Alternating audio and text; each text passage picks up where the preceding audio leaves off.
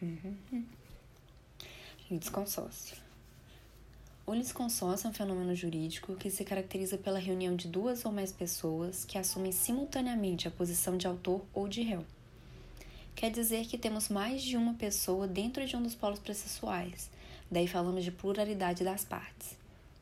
Vale ressaltar que essa figura é admitida inclusive nas causas de competência dos juizados especiais, como consta no artigo 10 da Lei 9099 de 95. Os incisos do artigo 113 determinam as razões que justificam o litisconsórcio. Sendo assim, ele ocorre quando entre as partes houver comunhão de direitos ou de obrigações relativamente à lide, quando houver conexão do pedido ou pela causa de pedir, ou ocorrer afinidade de questões por um ponto comum de fato ou de direito.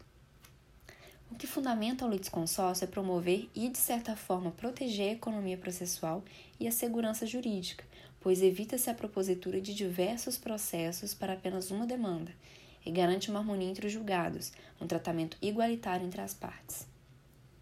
De fato, essa figura pode se apresentar de diversas maneiras e em momentos diferentes do processo, a depender da especificidade de cada, cada caso concreto e das leis que se aplicam a ele.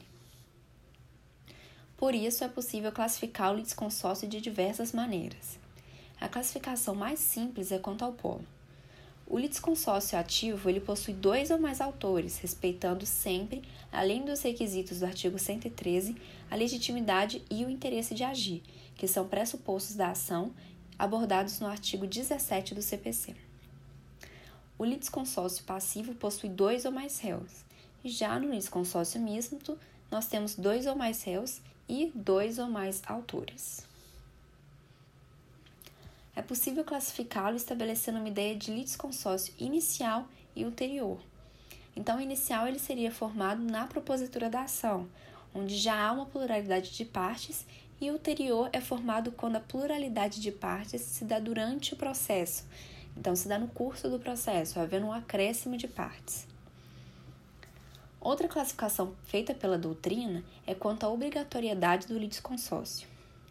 Ele pode ser facultativo quando a sua presença não é essencial.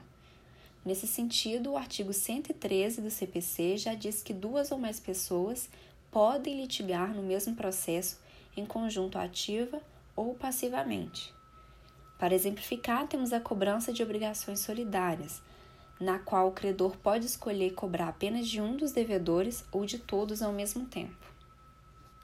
Dentro ainda dessa classificação, o litisconsórcio também pode ser necessário.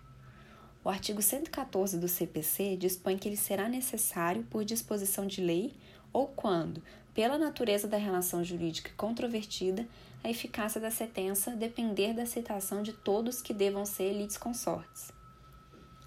A diferença fundamental é a obrigatoriedade do litisconsórcio necessário, que, caso não seja respeitado, acarretará em um vício grave no processo.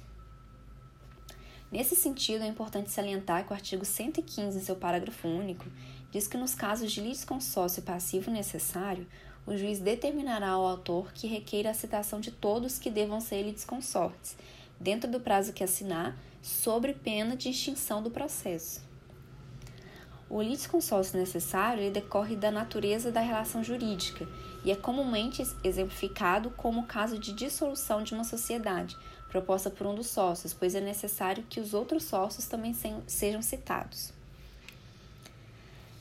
Avançando na classificação, o litisconsórcio será unitado quando os litisconsortes forem afetados da mesma forma pelo provimento judicial. Isso é, a sentença obrigatoriamente não diferencia o que será decidido para as partes de um mesmo polo, sendo, portanto, uma decisão uniforme para todos os demandantes, e é o que está exposto no artigo 116 do CPC. Um exemplo clássico é uma ação de anulação de deliberação da Assembleia Geral, na qual necessariamente a decisão deve ser a mesma para todos os litisconsortes, já que não é razoável anular os efeitos de uma Assembleia Geral para uns e para outros mantê-la. É importante salientarmos que quando um ato de litisconsórcio beneficia os outros, ela é válida para eles, mas o contrato não se verifica. Caso seja um ato prejudicial praticado por um dos litisconsortes, não afetará os outros litisconsortes. O texto legal que beneficia a totalidade de litisconsórcio está previsto no artigo 107 do CPC. Por outro lado, o litisconsórcio será simples quando não houver obrigatoriedade de dar uma decisão igual para todos os litisconsortes que compõem determinado polo processual. Nesse caso, verificamos que a decisão ela pode ser julgada procedente para um e improcedente para outro, ou seja, cada um é tratado como uma parte autônoma. O artigo 115 trata dos efeitos da sentença em litisconsórcio que, quando proferida sem integração do contraditório, poderá ser nula se a decisão deveria ser uniforme em relação a todos que deveriam ter integrado o processo ou ineficaz nos casos apenas para os que não foram citados. Esse foi o podcast sobre litisconsórcio. A gente fica por aqui hoje e até um próximo episódio.